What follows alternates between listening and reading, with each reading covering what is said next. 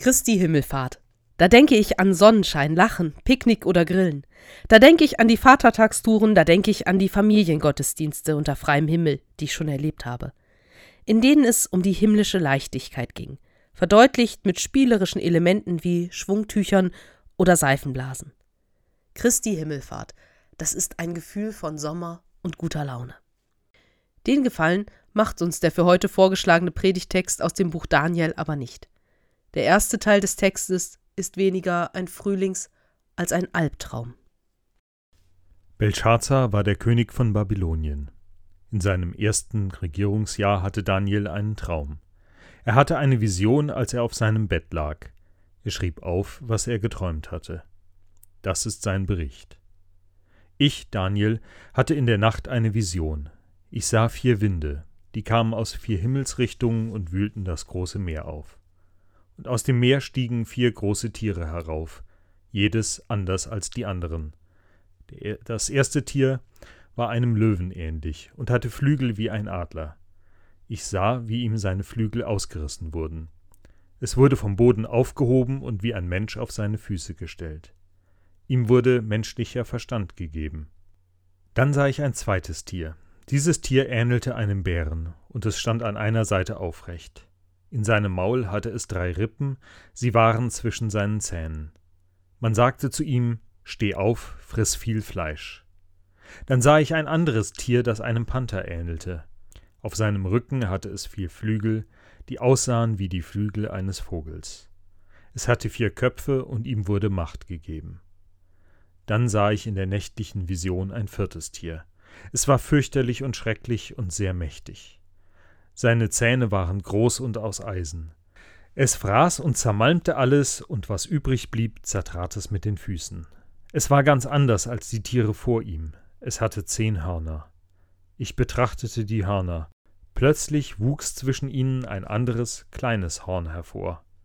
Da wurden drei von den ersten Hörnern ausgerissen. Auf dem Horn waren Augen, die den Augen eines Menschen ähnelten. Es hatte einen Mund, der großspurig redete.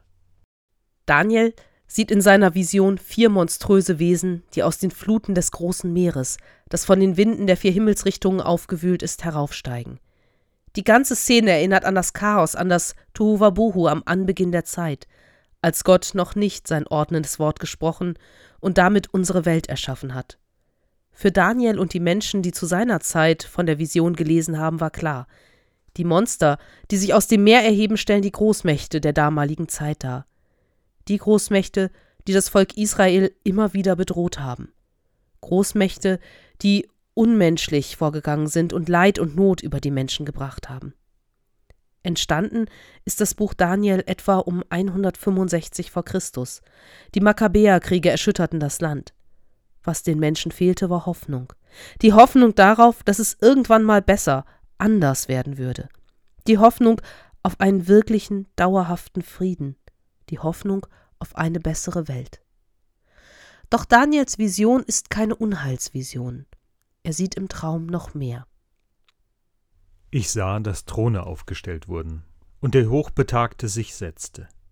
Seine Kleidung war weiß wie Schnee, und sein Kopfhaar war wie reine Wolle. Sein Thron bestand aus lodernden Flammen, und dessen Räder waren aus Feuer. Ein Strom aus Feuer floss von ihm weg.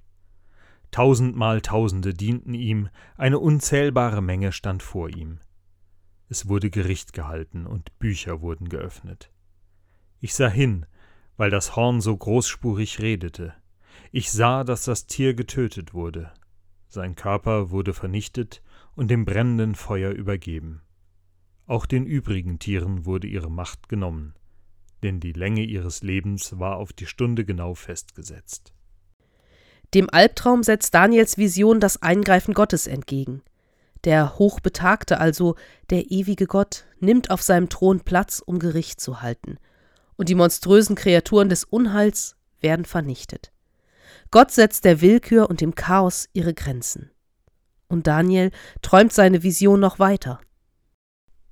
In der nächtlichen Vision sah ich einen, der aus den Wolken des Himmels kam. Er sah aus wie ein Menschensohn. Er kam bis zu dem Hochbetagten und wurde vor ihn geführt. Ihm wurden Macht, Ehre und Königsherrschaft gegeben. Die Menschen aller Völker, aller Nationen und aller Sprachen dienen ihm.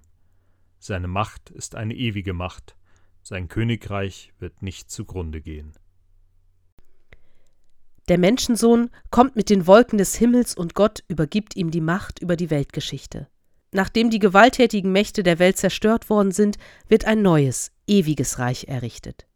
Juden warten bis heute auf den Messias, den Gesalbten Gottes, den Menschensohn, wie er bei Daniel genannt wird. Wir Christen sehen Jesus in dieser Gestalt. Jesus, der sich selbst als Menschensohn bezeichnet hat. Daniels Vision hat den Menschen Hoffnung gegeben. Die Hoffnung, dass Gewalt und Unterdrückung ein Ende finden werden. Dass Gott selbst diesen finsteren Mächten eine Grenze setzt und die Verantwortlichen zur Rechenschaft zieht. Einige Zeit nach der Fertigstellung des Danielbuches kehrte tatsächlich Frieden im Land ein. Allerdings nur für wenige Jahrzehnte, bis sich ein neues, machtvolles Tier erhob und im Jahr 63 vor Christus die Römer Jerusalem eingenommen hatten. Das ist es, was mir der Text deutlich macht. Eine Welt des Friedens werden wir Menschen nicht alleine hinbekommen. Großmächte oder Weltmächte entstehen, führen Kriege und werden dann auch wieder zerstört werden. Gottes Eingreifen ist es, was dieses grausame Spiel beenden wird. Bis dahin tauchen die Monster immer wieder auf. Gleichzeitig lässt diese Vision mich nicht nur auf die große Weltpolitik schauen. An der kann ich als kleiner Normalo eh wenig ändern. Ich schaue auf mich selber. Wo bin ich denn in einer Machtposition? Vielleicht in meinem Beruf oder als Mutter gegenüber meinen Kindern oder vielleicht nur als Kundin in einem Laden gegenüber den Mitarbeitenden. Niemand ist immer nur machtlos. Wir haben mehr Macht, als wir denken. Ich frage mich nur, wie setze ich diese Macht ein? Wo werde ich selber vielleicht zu so einer monströsen Kreatur, die nicht mehr nach links oder rechts schaut, die nicht mehr darauf achtet, was ihr Verhalten mit anderen macht, die nur noch denkt, ich zuerst oder der Zweck heiligt doch die Mittel. Wo werde ich zu dem Tier? Für was muss ich mich verantworten? Jesus hat mit dem, was er gesagt und getan hat, immer wieder deutlich gemacht, wie seine Herrschaft aussehen soll. Freundlich, liebevoll, dienend, teilend, menschlich. Nein, wir werden es nicht hinbekommen, dass die Welt perfekt ist oder dass wir perfekt sind. Das ist seine Aufgabe. Aber was wir hinbekommen können, ist, dass wir auf unser Handeln schauen und versuchen, nicht zur Bestie zu werden. Jesus hat uns beigebracht, wie wir sein sollten, und das können wir versuchen zu sein. Bis zu dem Tag, an dem der Menschensohn aus den Wolken zurückkehrt.